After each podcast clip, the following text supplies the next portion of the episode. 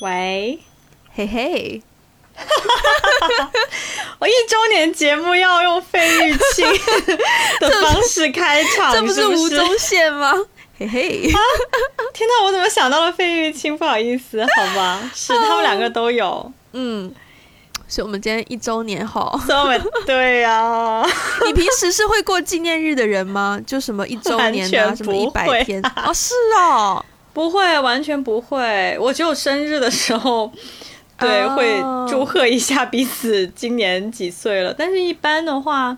就除非是那种呃，如果是整数的，我会过，就是比如 one year anniversary，然后或者是就整年的这种，嗯，但我也不会特别的去策划什么。通常可能就是说，如果在谈恋爱的时候，就会跟男朋友讨论一下，哎，什么时候我们一年了？但是我只会过这种整数的，我是绝对不会过什么一百天啊，什么什么，对，就是不是整数的这种太难算了，我没有那么多脑子。我反而很爱，我很爱用时间去就是定义一些东西，比如说，就是我很爱定义说，譬譬如说可能。哦，我搬来新家两个月了，或是搬来新家一年了。我很爱在陈述某些东西的时候，用时间去给它加一个含义在里面。然后，如果谈恋爱的话，虽然很久没有谈过恋爱了，但是依然是会，依然是喜欢定义说啊，我认识你两年了，或者是啊，我我跟你，我之前谈恋爱的时候，因为那个时候那个电话有一个 app 叫做好像什么 days days 什么的东西，对，然后它就可以帮你计算的，对，它就可以帮你计算你。你你从什么时候到现在有多少多少天？然后那个时候就会用那个东西来计算，说哦，我们交往就是一百天了也，然后要做一些什么东西。就是我还蛮爱用时间。它会跳出来吗？等一下，所以那个 app 会跳出来提醒你。它就算不会，它就算不会跳出来，我都会很关注，因为我会觉得，我会觉得一百天很有意义。对，它的意义在于一百是个整数，是个好数字，是一百耶，是一个很完整的一个东西耶，就是一个对呀。嗯，你你你一脸不能理解的表情，是嗯，但可是我们现在 podcast 一周年嘛，因为前两天我看那个 Facebook 的时候，他就会提醒你说 a year ago 你的 memory 是什么，然后我就看到 a year ago 我们真的就在泰国，对对，所以那时候那时候我就我就有小小的感受，就是说哦，真的一年了呢。但我整个情绪是蛮平静的，就是我好像可能可能因为当初预料到会有这一天，所以但其也也不完整，但反反正就是说我有预料过会有这一天，所以我看到这一天真的到来，我就觉得哦还蛮平静的。可是你你你对于我们 podcast 一周年，你的感你的感受是什么？我超激动啊！你跟我真的好相反哦！我超激动，我超级激动，是因为。首先，我我我不能不能说我没有预料到这一天的到来，因为我们刚开始做的时候也是希望我们可以做的长长久久嘛。嗯，但是当因为因为这个事情是我没有想过的事情。对，做 podcast 其实一开始是我没有想到的事情，是在是我偶然邀请你去泰国，对，就是度假，然后你突然就说，哎，我你我有做 podcast 这个想法，你要不要来想做我的嘉宾？然后，所以一开始其实我对自己的定位就仅仅是说我只是一个嘉宾，我可能去聊一聊，对，只是回答问题去聊一聊。所以其实我我一开始真的是没有期待说。我们会一直做下去，然后并且会做到做到一年，因为我可能一开始没有把那个东西当成我自己的东西，我可能以为我只是 one time 就是 twice 这样子去参与而已。嗯，然后对呀，所以我很激动的点是在于你带我进入了一个新的世界。这是我以前从来没有想过的一个世界，然后而且进入之后觉得很精彩，很 enjoy，嗯，而且就我觉得，我觉得激动的点可能来源于我一开始并没有特别规划过这件事情，就是说，呃，我可能将来会做跟这个有，就是做做 podcast 有关的事情呀，对呀，我觉得一年一年间你的变化真的很多。真的吗？对，因为因为一开始找你做嘉宾，你你当时的整个整整件事就很单纯，就是你就是在回答我的问题。嗯，就其实这个从我们录音期间我都感受到很多的变化。就一开始就是我给你什么问题你就回答，那个整个过程就是超级简单的一种互动。但是到中间中段某个时候开始，我就发现，哎，我我变得不需要给那么多问题给你了，因为时不时你会突然间有个问题要问我，哦，这对我来说感受还蛮明显的，就是就是它意味着说你对于节目的概念有更多了自己的想法，我觉得这个是让我很开心的一件事情。对对对对啊，对，还有很多 technical 的一些长进，毕竟我是一个。对，没有见过任何设备，没有摸过任何设备的人，嗯，我觉得到今天我可以，对我可以自己打开我的录音笔，可以成功的装上并且试音，你知道整个过程，我现在想起来我都觉得 so proud of myself。对啊，给了你一个 extra 的成长。我觉得，而且我觉得很开心的事情是在我我们一开始才几分钟就开始各种彩虹屁，各种吹捧，没有。我觉得我觉得很开心的事情是因为我跟你的性格真的刚刚好相反，我是比较对内向，想要专注研究，可能不一定技术，但可能是内容。但你的话比较外向，就很善于跟别人沟通，所以我们就是分工很明确。我等于是那种对内的，你就是对外的，特别是现在可能在。Podcast 在国内也比较就是动作比较大了，嗯，然后我只加入了一个微信群，但是我不知道你已经加入了多少个微信群，然后所有国内的业，我的妈呀，所有国内的业务都是你在接洽，我觉得这一点真的是好开心哦，就是。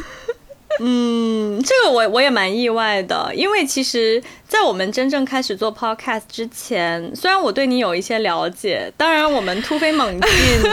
对我们的关系有了实质性的改变。突飞猛进的时候是在泰国的时候，发生了一些不可告人的事情，就是，但是。在那个之前，我我其实对你的了解没有那么深入，所以我也不知道原来我们的个性里面有很多，嗯，有有很多有共情，就是可以可以同理到彼此的地方，也有很多是完全互补的地方。嗯，对我觉得互补这件事情真的是也是蛮奇妙的，因为找到一个跟我完全互补的人也。不不太 难呢，至少在我的我的圈子里面很难。就既然你都提到了，我觉得是时候 要跟大家公开我们的关系了。我这一句话说出来很有很有悬疑感，你要加入一些音效。我跟你说，到时候你要加入一些音效吗？让它变得更有。不要，我不一定，我不一定有时间去找那个音效。OK OK，对。对，就是要公布一下我们的关系。嗯，嗯，我们的关系，Wendy 跟 Ivy 的关系。嗯，我我对我要先好 OK，我要先来讲我跟你捅破我们关系的那个 moment 好了，我现在都清楚的记得。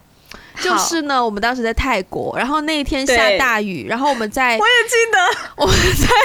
我们在泰国不是有一个宫殿嘛？我们在宫殿的附近，首先在一家店，就是小店吃冰躲雨，然后躲完雨之后呢，就往外走，就想说走去码头那边坐个船，然后就在就根本没有进去宫殿里面，就在宫殿的应该是后面的一条路上就走，然后走走走走到某个位置呢，我就终于忍不住问了出口。我就问，是你问的吗？我记得是我问的，是我问的，是我问的。就这种这种主动的事情，通常都是我做出来的。OK，我我不记得我当时问的原话是什么了，但是反正呢，我就提到了一个男生的名字。啊，这我怎么在我的记忆中是我我问的？是我问的吧？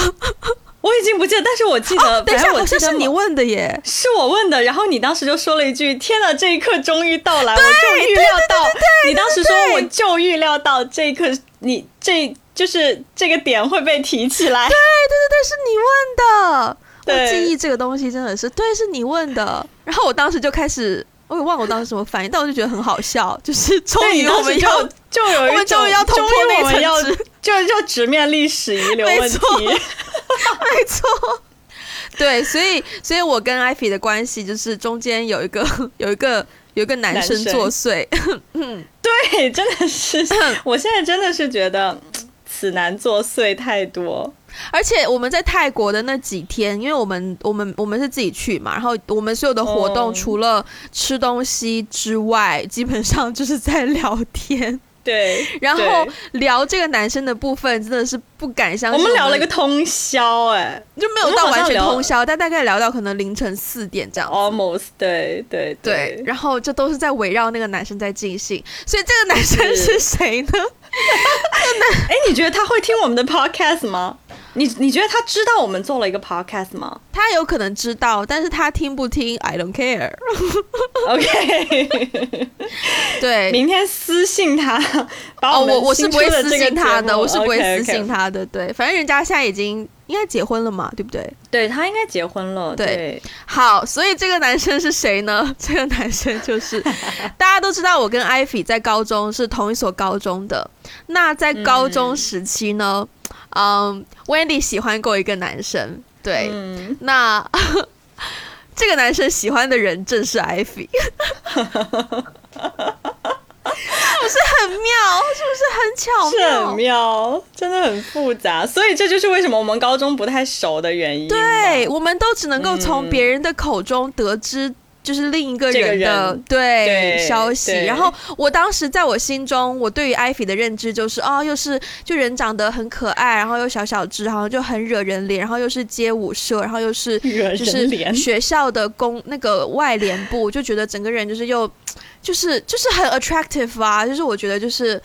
我肯定比不过啊，就那种想法。对，这是高中的时候我对你的想法。OK。高中的时候，我对你的想法呢是，我不知道为什么 somehow 那个男生，对对，就是刚才跟你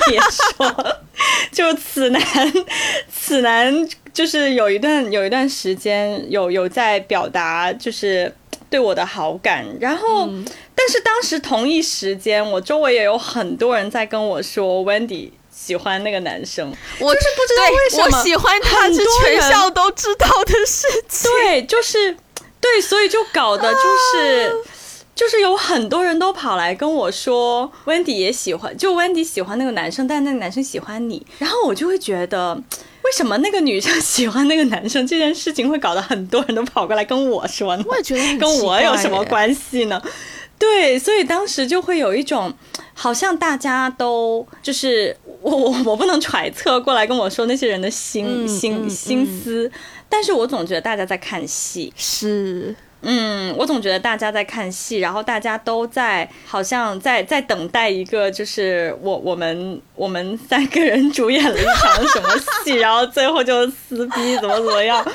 对，我就觉得很，我就觉得很诡异。对，但是其实最后我我我也没有跟那个男生在一起过了。嗯，我也没有跟那个男生在一起过。对 对对，只是说这件事情就是就是他喜欢他，然后他喜欢他这件事情被全校就至少年级大部分人好像都知道，就认识我们几个人的人都知道这层关系。所以其实，所以后来我们重新认识的时候，很多人都觉得蛮惊讶的。但是。但是我我我没有觉得很多人很惊讶，是因为我跟你其实高中的时候共同朋友不太多，是，所以其实觉得可能大家知道我们这些关系的人，知道我们后来关系变好，然后又一起做 podcast，他们惊讶的那些人跟我都没有再联系了。我觉得就是说可能会惊讶的人跟我已经没有再联系了，所以其实我也没有在。就我也不不得而知大家的反应和和和态度，嗯，对，就我是我这边是会有几个人问过我说，哎，你怎么会跟艾菲突然这么熟啊？这样啊，OK，对，OK，所以那你的回应是？我的回应。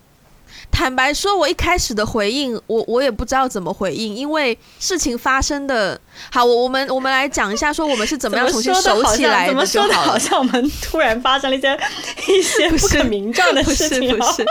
我们说一下我们是怎么熟起来的，因为其实因为你那个时候在北京我们重重新对我们重新 reconnect 是喝早茶嘛。对，有一次，对我觉得是不止那一次，其实有两三次，中间有两三次，就是你刚好在北京，然后你你在北京的比较好的朋友，或者是你的比较你当时联络比较多的朋友，跟以前是跟我也联络比较多的朋友，所以当你回到深圳的时候，大家就会一起约，然后就一起约吃饭，就喝早茶也好，或者喝咖啡也好，然后你都会来，然后来了两三次之后呢，就 somehow 就。我始终觉得你有一天突然间很 random 的 text 我，然后跟我说喂，你你想要去旅游吗？”那 个那个，我真的觉得非常的 random。但是，但是在我这边，在我这边的。印象其实其实到去就是 randomly 对 randomly 问你要不要去泰国是有点是有点 random，但是坦白说你那时候是不是同时问了很多个人要不要去泰国？没有没有，我只问了你一个。Oh my god！很奇怪，我也不知道为什么 那个时候我们也没有那么那么熟，但是我就是对。但是但是在那之前，我我在我的脑海中，在那之前，我们其实已经已经已经是算有一些比较。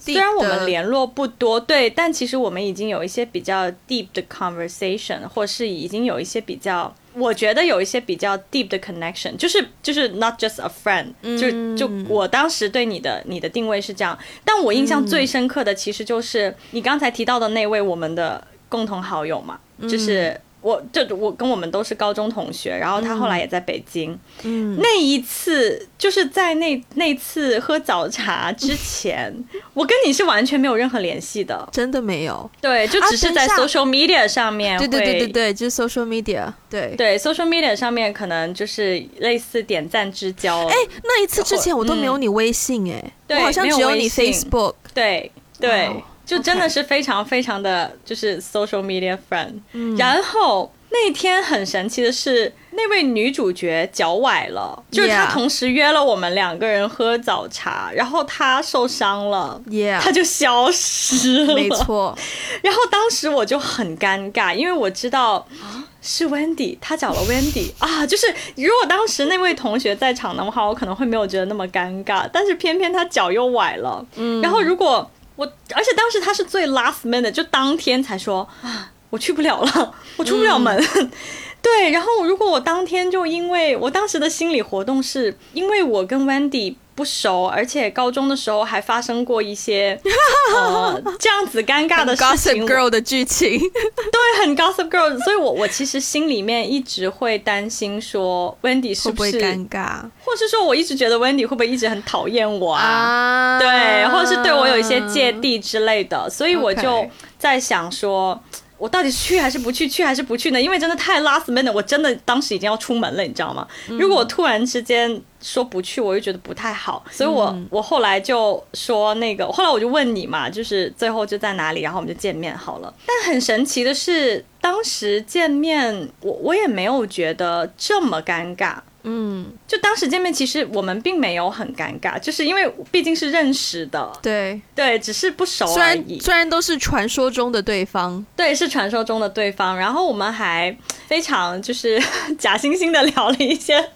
别的莫名其妙的东西，一些别的话题。对，然后那那天我印象非常非常深刻，是那一天我们。喝完早早茶以后，当时还有，然后你呢还叫了我的大学学弟 和他的女朋友，不然我太尴尬死啊！是，然后问题是，问题是你还叫了两个。也是有点像传说中的人，对我来说啊，就是这两个人，我不是完全不认识，我都是只是听说过而已。OK OK，嗯，都是有一些千丝万缕的一些，嗯，对，尴尬的小嘛，没办法。对啊，对啊。对。然后当时出现了以后，但是当时神奇的并没有觉得很尴尬，而且我们当天还去看了一场电影，是吗？当天你说你要去买鞋，喝完早茶之后。我还是隔天，还是隔了一段时间，反正就是对。但是有一天是我跟你一起去买鞋，然后我们在华强北，我们在华强北，然后我们两个都不知道路，我们还问路人问路。对啊，然后你还要手机要贴膜还是干嘛的？我们还找一间手机维修店。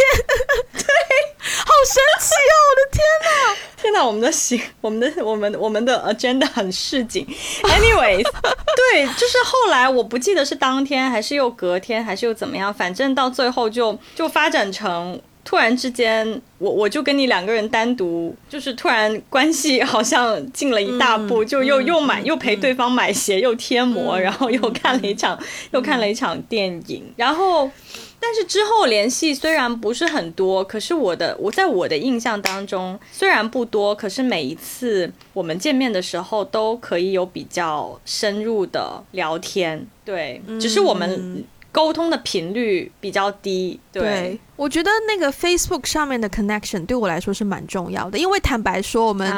每一次在外面，不管是有朋友一起，还是我跟你两个看电影或干嘛，我当时只是觉得，就是我没有办法跟你交心啦。坦白说，就是，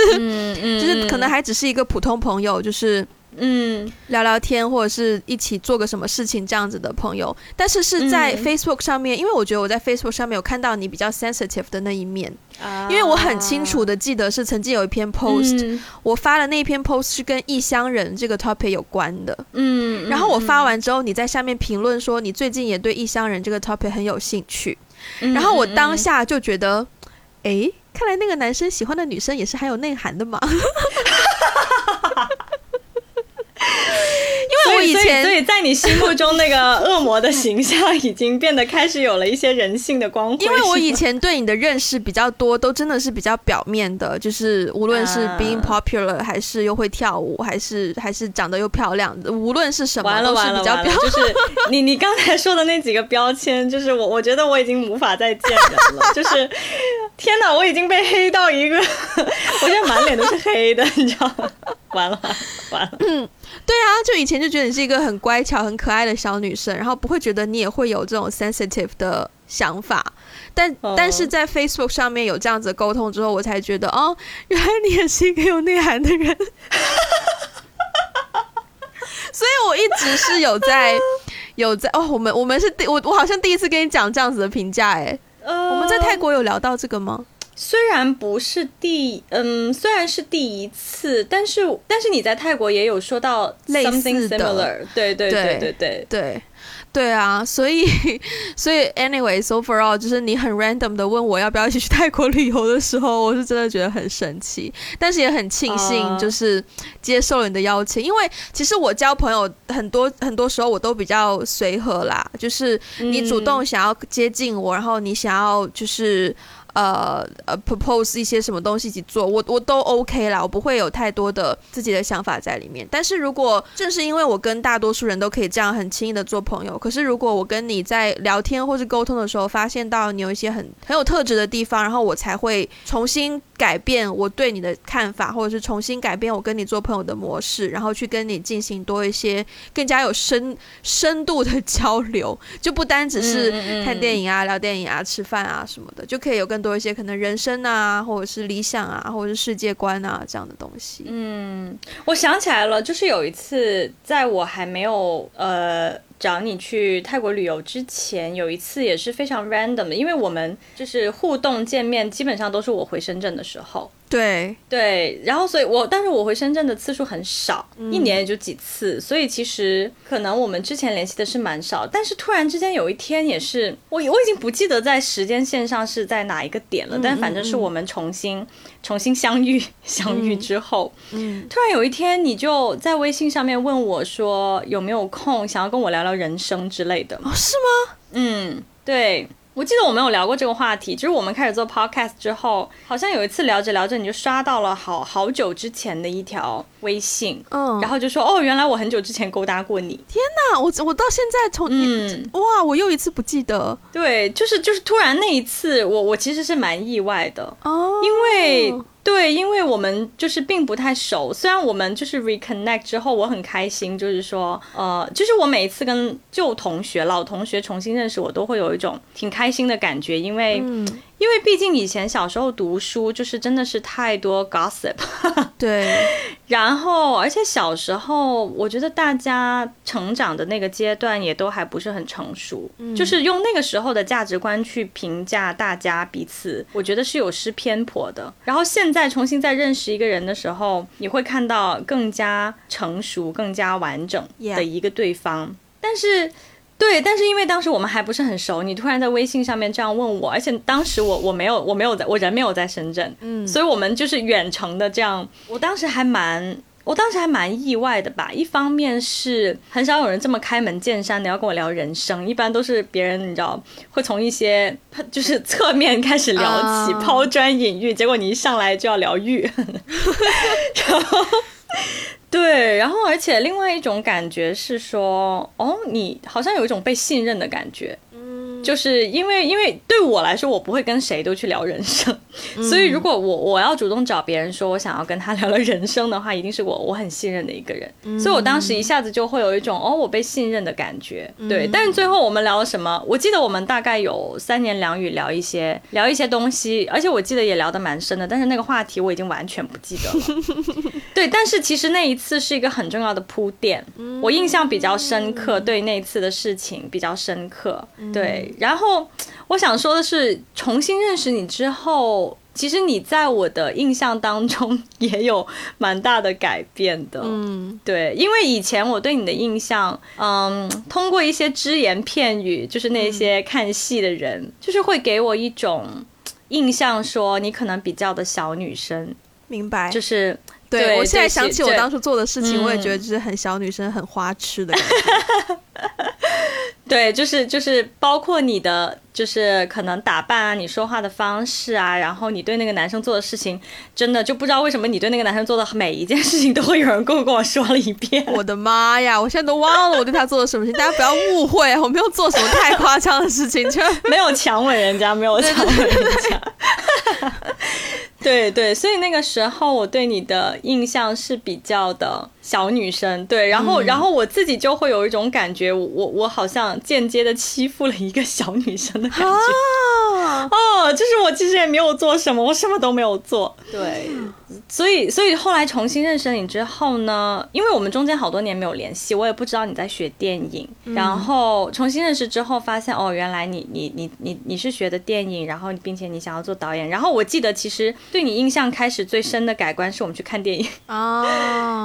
哦，因为因为可能聊到你的专业领域，你比较有多有比较多的 output，嗯，对。然后而且你很有想法，就是有就是有很有想法做你想做的事情。因为我自己虽然我。看片不多，嗯 但是我也自认为自己看片有点品味。嗯哼，至少品味不低吧。所以我在跟你聊完以后，我就觉得哦，就是是个很有想法的，是个很有想法的人，而且还蛮就是展现了蛮 tough 的一面，跟以前小时候认识的印象完全不一样。嗯，对，这就是就是重新认识周的看法。然后在泰国的时候，就彻彻底底的，就是打开了，放开了聊，对，完全真的放开了聊。好，我们分享了很多我们彼此之间的 经历，我觉得可以 可以进入一个稍微就是更有深度的话题，就是关于女性友谊这件事情。嗯嗯呃，其实我一路都觉得我的女生朋友不多，对，但其实仔细算算看，其实不少哎，就真的会有。五个左右吧，五六个。其实我，因为首先我对我我不是那种会有闺蜜的人啦，就是我没有 闺蜜这个词在我的世界是几乎不存在的，因为我不需要，我不需要每一天或者是每两天就要跟一个姐妹一起吃饭。我我不是说这，我不是在 judge 这件事情，只是说我自己来说我不需要。嗯，对，所以我不我不太会有闺蜜聚会或者是闺蜜。呃，下午茶这种行为，嗯嗯嗯，所以闺蜜下午茶听起来好可怕。就是就是大家会去吃下午茶，可能某一间下午茶很漂亮，对不对？所以，我对于很多女生，特别女女女生爱做的事情，我自己的兴趣是没有很高的。然后，我日常生活当中，其实说句实在话，我经常会跟男生沟通。就本来在我的在在我的生活或是工作范围内，跟我比较呃 deal 比较多的，都是比较都是男生比较多。然后，另外一点，我其实认真，我以以前呢，就可能高中之前，我会觉得男生比较好沟通。明白？对，嗯，对。然后再加上我高中的时候有一段时间是自己搬出去住嘛，所以我跟我们班的女生的交流的机会也变得越来越比较少，所以我就会慢慢更加是那种比较脱离女生集体的一种一种一种人。然后我对于女生跟女生之间的友谊，我曾经是持怀疑态度的，特别是特别是那种要下课之后一起去洗手间的那种女生友谊，那就是洗手间友谊啦。但对啊，我就是怀疑这种，就是我会怀疑这种必要性啊。对，所以是没有太大的必要啊。对，对，所以我可能当时特别好的女生朋友就一两个，就高中的时候有两三个，然后偶尔会跟她好好的聊聊天。我们有的时候会，嗯，这位这位这位朋友应该有听我们的节目。就我记得跟她很 connection 最深的一次是有一天我们住同一个宿舍嘛，然后有一天晚上我们两个就在宿舍门口坐在走廊的地板上聊天。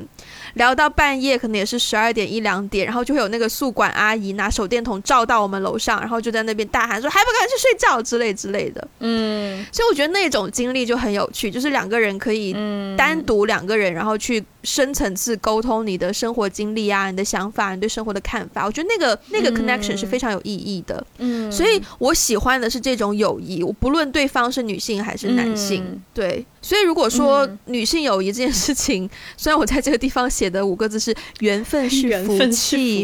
对，就是我不会强求说，呃，要有一个好姐妹，或比如说你现在问我，我当我到时候结婚伴娘要找谁，我可能都姐妹团要找谁，我真的是答不出来，因为我没有去，我没有想过这个问题，我也没有去要经营或者是要去提前构思这件事情，所以我现在真的不知道。但我觉得，我看待女性友谊，首先我会先看待友。友谊，嗯。嗯，就是你要先有友谊，然后刚好对方是女性，所以我觉得如果有跟一个女生成为一个很好的朋友，是一个是一种是一种很好的缘分吧。对，嗯嗯嗯。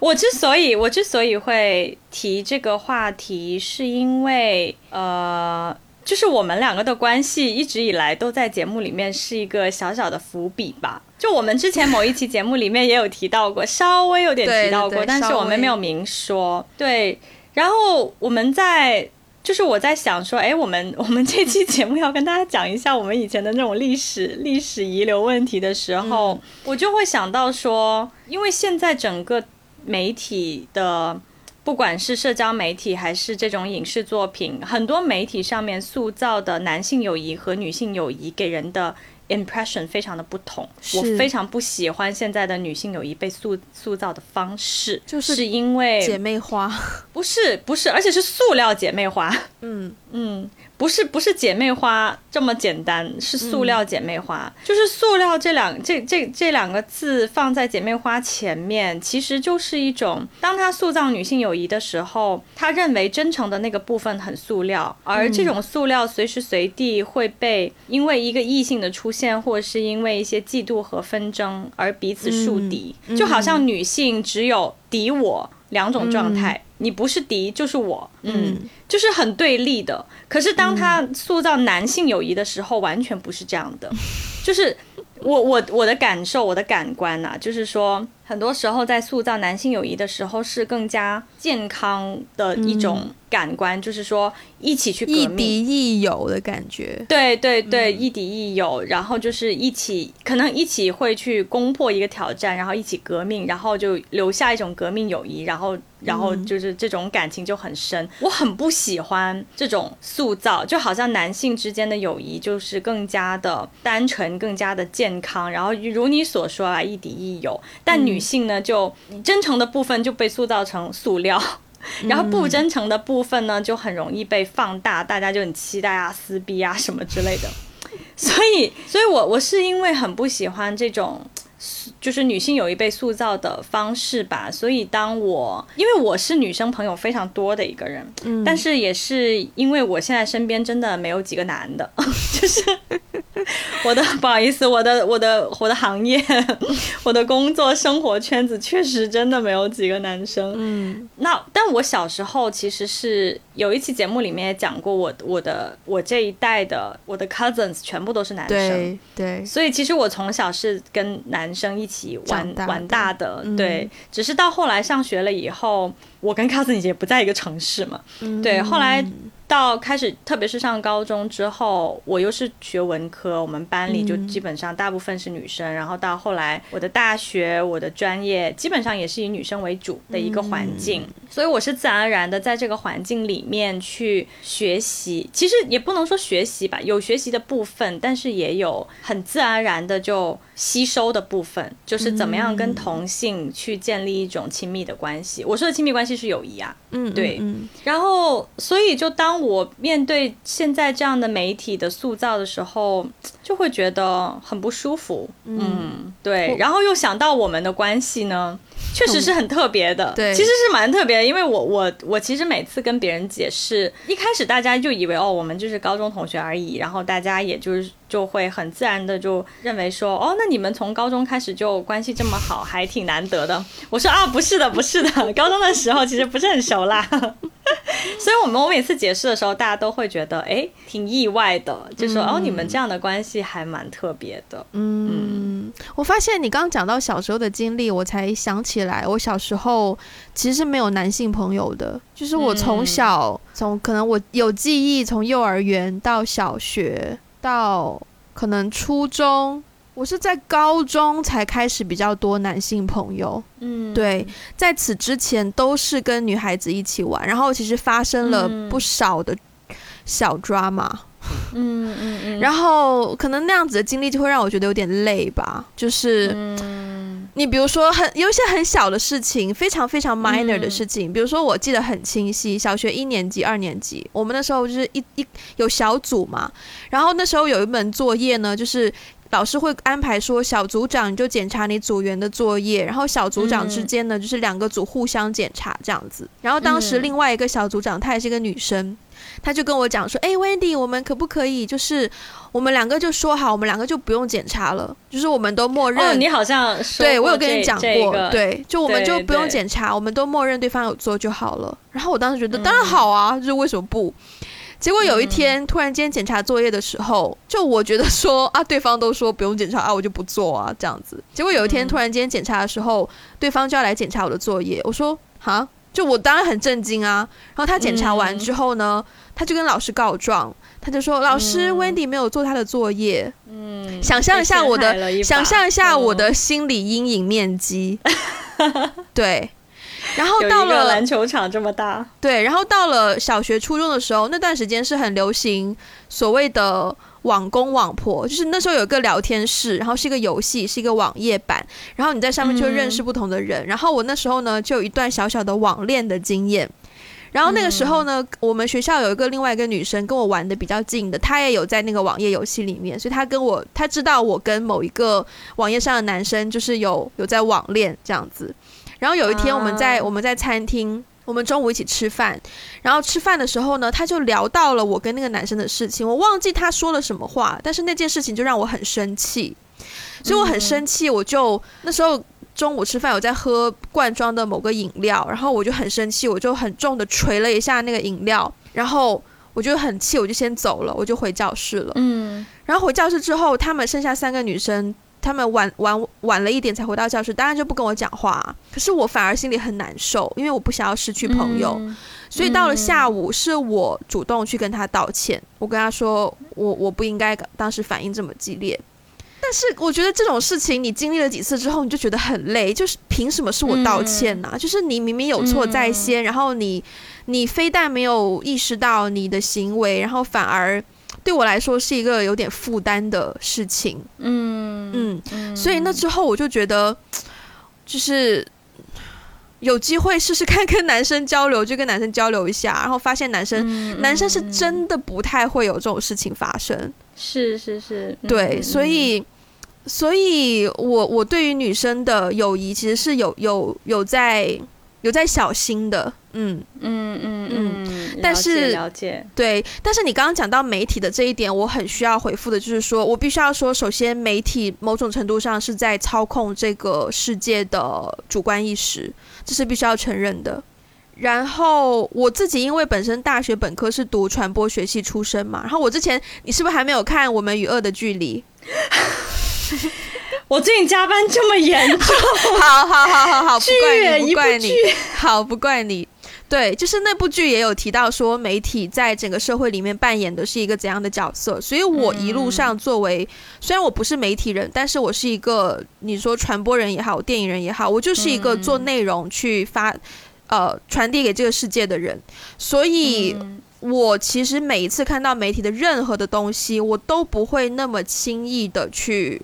不能说 judge 他，但是不会那么轻易的去评判他。我会去想他背后的那个出发点是怎样的，是经历了什么过程才能够让这样的内容流传于世。所以当我想到这一点之后，我的我的那个重心就会摆摆在说我怎么样可以突破这中间的这种系统，嗯，对这种屏障，然后去让。这些内容可以有多一些的声音，所以其实我最近也发现了很多非常好的、比较独立的小媒体，我就很欣赏这一些。我觉得这个东西是很需要的，就是对对，就是对，需要有多一些的想法，然后然后让大家的思维可以不要那么的固定住在一个在一个环境。然后，因为的确很多电影、电视剧，因为这个行业里面真的就是 male dominated，你很难见到很多的女性创作者，所以很多人他说的故事、他写的东西都会是以一个男性的视角去去发散的。我必须要说，我不是一个那么女性主义的人，可是我每一次讲到这些点的时候，只是说从我的角度出发，我有我有我有这样的，我有我有看到这样的事情，所以嗯嗯。所以我只是把一个状况讲出来而已，对，所以所以呃，当我们这这，我觉得这有点扯太远，有有一种扯到女性主义的感觉。但是我想说的是，当我说对对，只是当我说我觉得需要多一些女性声音的时候，不是说我觉得需要多一些女性声音，我只是觉得需要去平衡这个两种声音的那个平衡点。就不应该是某一种 too much，然后某一种小小的，我觉得是应该就是稍微去均衡一下，因为很多人都在做男性友谊的东西了，那我觉得应该要有人稍微做一下女性友谊的东西，以致不要让这种东西被被湮灭或什么的。对，有点扯太远，不好意思。是呢，不过不过你刚才在讲小时候跟女生之间发生的一些呃事情，你讲的非常的具体。因为印象真的太深刻了，对，然后我就反思说，我小时候经历的这些。呃，就是同性或者是异性，就是在成长过程当中给我带来的伤害。说实话，同性给我带来过，也给我带来过一些伤害，但是我不记得了，就是我现在想不起来，因为被后后来我遇到太多同性之间的温暖被治愈了，所以我现在想不起来同性对我造成过什么样的伤害。也经历过一些校园霸凌，也是女生，但是具体的事情，我觉得他对我已经没有伤害了。我现在想起来，我只记得后面的那些片段，就是后面我的好朋友在我就是孤孤独或是低落的时候，给我带来什么样的医治和安慰。但是男性之间的这种。呃，就是情谊，或是男性之间的很多互动，或是男性跟跟我的一些互动，其实在我的成长过程当中，相对来说会负面一些。嗯，因为我我小时候在的那个班呢。就是非常的不幸的是，它是一个有点像竞赛班这样的。我，所以我从小直到高高中分班之前，我都是在一个男生很多的群体里面，嗯，就女生是很少很少的，男生是占绝大多数的一个群体里面，呃，成长然后学习什么的。所以在这样的一个环境下，其实我也会发现他们之间的勾心斗角不比女生少。而且他们之间的争强好胜也也也蛮蛮血腥的，不不是真的血腥，但是其实他们的心思一点不少，然后他们之间的竞争也很，对，就是也很事儿吧，就是用北方话来说就挺事儿的，对，所以所以其实。所以这就是为什么我这这是我成长经历给我带来的一个影响。所以当我看到呃媒体上面的这种对于男性和女性之间的这种友谊的呈现，跟我的经历是完全不符合的时候，啊，我会觉得有 bias。对，我觉得作为一个观众，因为我不是制作媒体的人，所以我我很难说从一个媒体创作者的角度去发声。但是我只是单纯的作为一个观众，我会想说，那如果其他观众呢？大部分观众吸收到这样子比例不均衡的这种对于男性友谊和女性友谊描写的时候，他们会怎么样被影响？他们的观念会怎么被塑造？嗯，所以我其实是比较对于这方面，我我我自己有一些。就是可能对于媒体的一些 judgment 吧，应该说是对于影影视一些作品的一些 judgment。对，但是我们聊远了。我现在好，在我们回到主题之前，我最后一句话，我现在非常希望你尽快结束你最近的疯狂加班，然后赶紧去看《我们与恶的距离》。这就是你想加的一句话。对，好，回到我们这个 podcast 一周年的一周年。其实刚刚中间有就是有稍微漏掉一个问题，也不能算漏掉，但就是稍微有点没办法接下去的一个问题，就是 这一年以来最印象深刻的事情是什么？其实对我来说就是去泰国啦，就是那个是整件事情的开端。因为刚好你约我去泰国，刚好我那个时间要开始我的 podcast，刚好我一开始前三集就请你做嘉宾，然后结果一聊就发现，呃，可以一路聊下去。所以我觉得那个是需要很多机缘巧合的，然后很神奇，因为一件事情要真的开始是很不容易的。你会遇到很多阻力，但是我跟你开始的时候，整件事情是很顺的，所以那一个对我来说是很印象深刻的。那对你呢？什么是最印象深刻的？对我最印象深刻的是收到听众来信，第一次收到听众的来信，因为我我之前可能也大概跟你私下有聊过，我是一个对媒体。总而言之，有点负面的人，就是有点负面看法的人。嗯，然后呢，呃，我自己也跟我觉得跟媒体这个圈子离的是比较远的，所以其实我也没有办法感知到，说我只能去。控制我自己不被媒体影响，但是我是我其实是没有感受过那种呃媒体的力量。然后我其实当第一次收到听众来信的时候，那真的是我第一次感受到传播的力量。嗯，就是好像我跟地球上的某一个陌生人 somehow connected，然后而且就是他。他还有一些要对我说的话，就是首先我我我说的话被他听见了，然后呢，他引起了他的一些共鸣，引起了一些他想要的情绪，想要有的反馈，然后这个反馈又通过就是网络又传到了我这里，就是那种啊，原来原来我说的话有人听哦，然后原来原来这种东西是会引起共鸣的，就是原来有很多人会。被你的呃观点、你的声音所听到，然后听到了以后，可能的对他们的生活真的是有发生一些改变，嗯，有带来一些影响。我印象非常深刻，因为我以前对吧，我也没有微博，我没有任何途径跟陌生人互动，就是我所有的 social media 都是为了自娱自乐，对，嗯。但是那个真的是我第一次感受到这种传播的力量，然后第一次感受到。我觉得可以跟陌生人连接是一件蛮温暖的事情哦，很神奇，所以那次很神奇。虽然我觉得对你来说就是不不足挂齿，但是我当时 还是蛮激动的。嗯，也不能说不足挂齿啦，因为我也没有很经常收到听众来信啊。我之前 我最多我之前最大的感受是我毕业作品放映的时候，然后嗯，大家在看我的电影的时候，看到某个位置，大家真的是会一起笑。或者是，就是我看到我做出来的东西给观众带去了，对我都不能称之为共鸣，我只是觉得能够得给观众带去某种感感情上的刺激，那个点是我觉得每一个创作者应该都会很感激的点。所以其实收到观众来信我也很开心，因为你也知道，就是你要给一个陌生的人写一封信是需要一定的动力的。所以他们愿意写一封信给我们，代表说我们可能真的给他的生活带去了更多的、更多的新的，I don't know new ideas，或者是或者是新的想法。但那件事情，嗯，我觉得可能某种程度上是我对自己有信心，所以我知道这件事情会发生。就是 OK，it's not about changing a person，but just to bring something new to someone else。对对，所以我我我可能某种程度上会预料到这种事情会发生，但是当然每一次真的它发生的时候，我会更加更加的，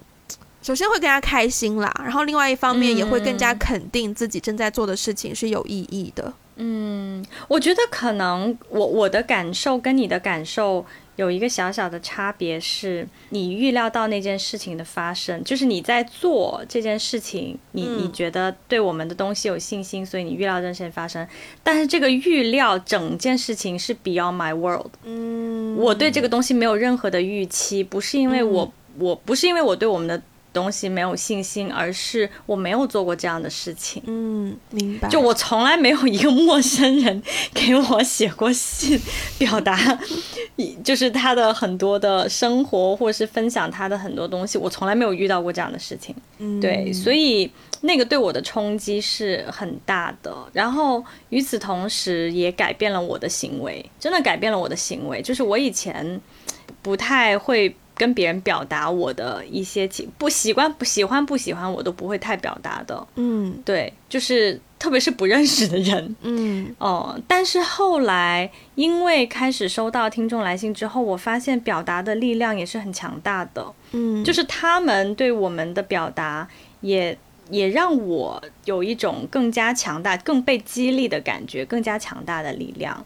对，所以你觉得做 podcast 这件事有改变你的生活吗？有啊，其实有蛮大改变的耶。就是刚才讲到说，或者我顺顺便顺便一起问的一个问题，就是你现在觉得这个我们这个节目打个电话给你，对你来说意味着什么？它对你的生活带去了哪些改变？我先说改变，再说意味，好。好，好，好。对，因为改变就是顺着刚才那个话题。自从收到听众来信之后，我我的行为发生了很大的改变。嗯，就是我也会更加的，特别是对于我喜欢的东西、我喜欢的人，我也会更加的主动去表达，表达我对他的喜欢。嗯，因为我觉得这个是被听到的那个人来说，是真的是有很大的鼓励和支持。嗯，所以每一次有人在就是 Instagram 跟我们互动，然后每一次收到来信，我都非常非常的开心。对，特别是那种真的写的很长的那种，你记得有几次？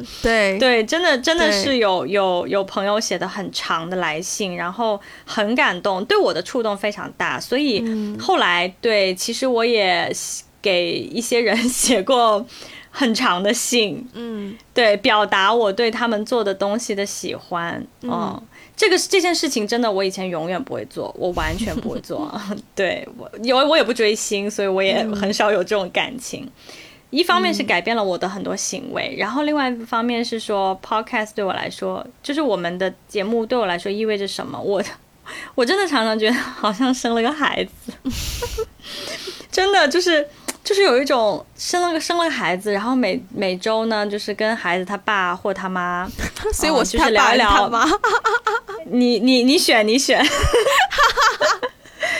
对，就是对，就是两个妈，嗯，就是每周聊一聊孩子的这个教育问题啊，未来的发展问题啊，就就我觉得好像突然之间对于一个事情有了很大的一个 ownership，嗯。嗯，就是以因为以前在我的生活当中有有我很感兴趣的东西，但是没有一个东西说哦这是属于我的，嗯，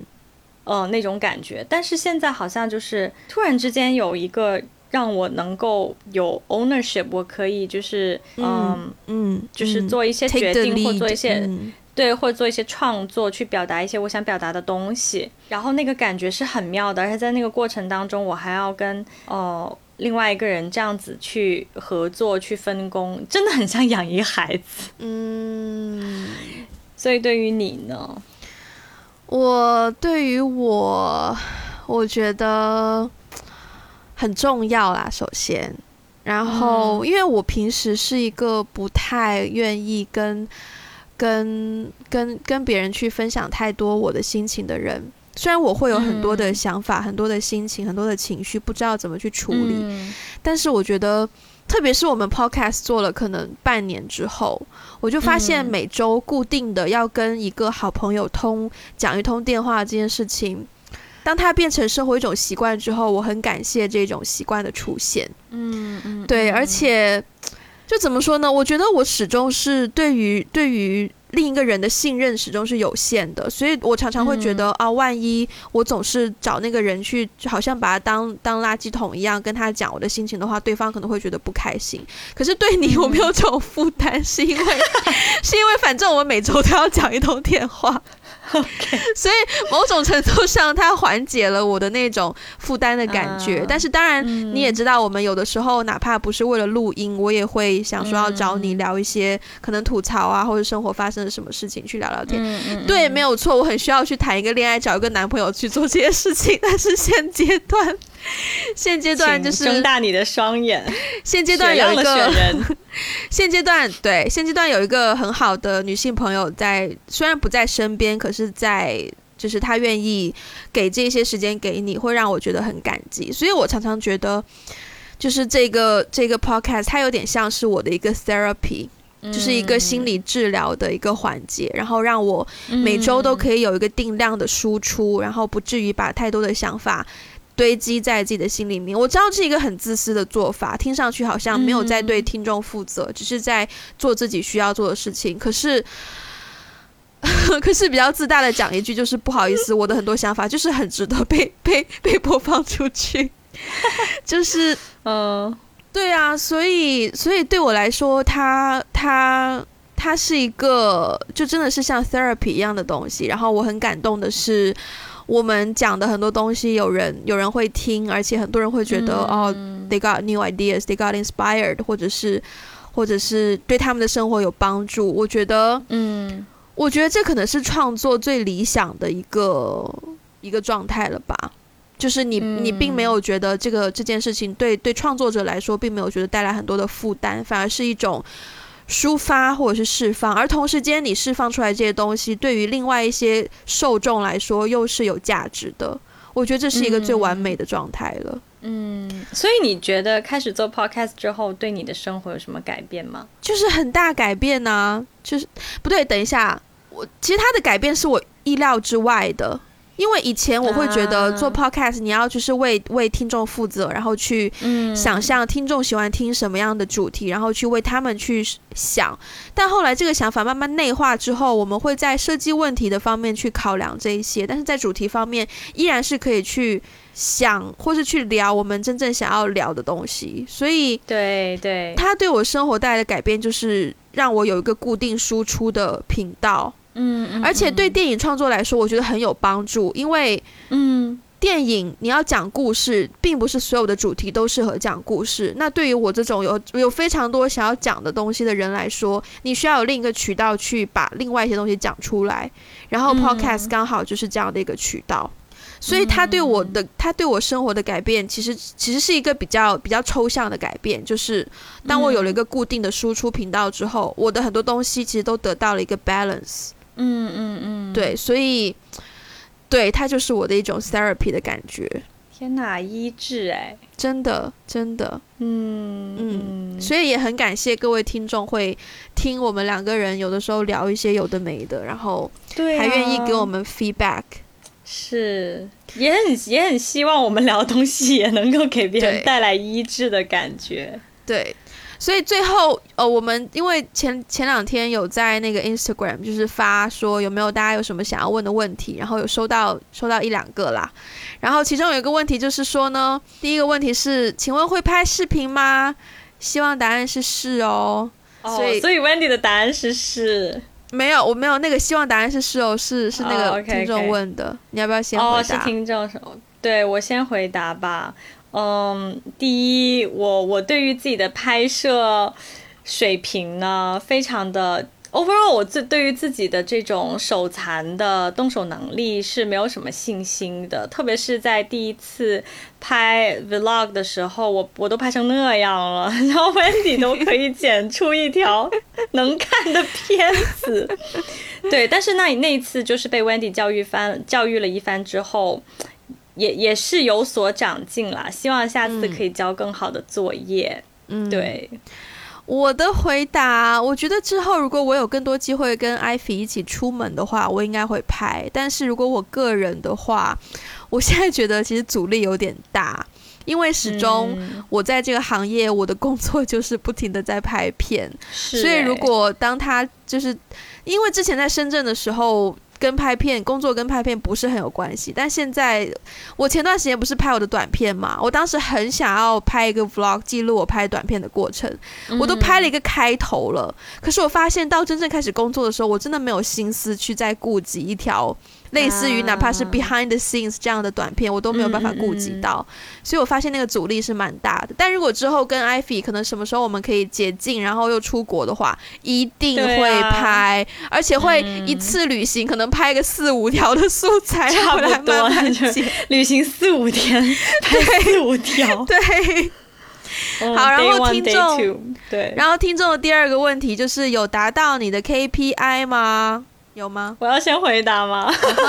我先回答吧。就是我觉得这个问题，首先超过了 KPI 啦，因为一开始是没有 KPI 的。就是一开始，我觉得我们对于就就如果要说数量上来讲的话。我们对于我们可以做到的程度，就是希望尽可能做到周更嘛，每周可以就是更新一期节目。然后，其实真的做了一年下来之后，也 surprisingly 的，我们真的一个星期都没有落下，而且在中间还穿，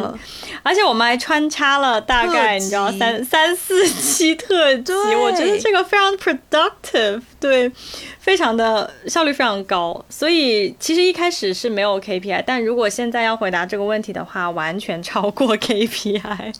我一开始其实也没有什么 KPI，因为我们刚开始做 podcast 的时候。其实那个时候圈子里没有太多关于 K，就是关于 Podcast 的数量的指标可以参考，嗯，所以没有办法去设立一个 KPI。但是当时我只是希望说，我们的听众数量可以不断的上升啊，然后 Followers 可以不断上升啊，只要那个数字都是在往上走就好了。那到现在的确这些数字都是不断在往上走的。然后，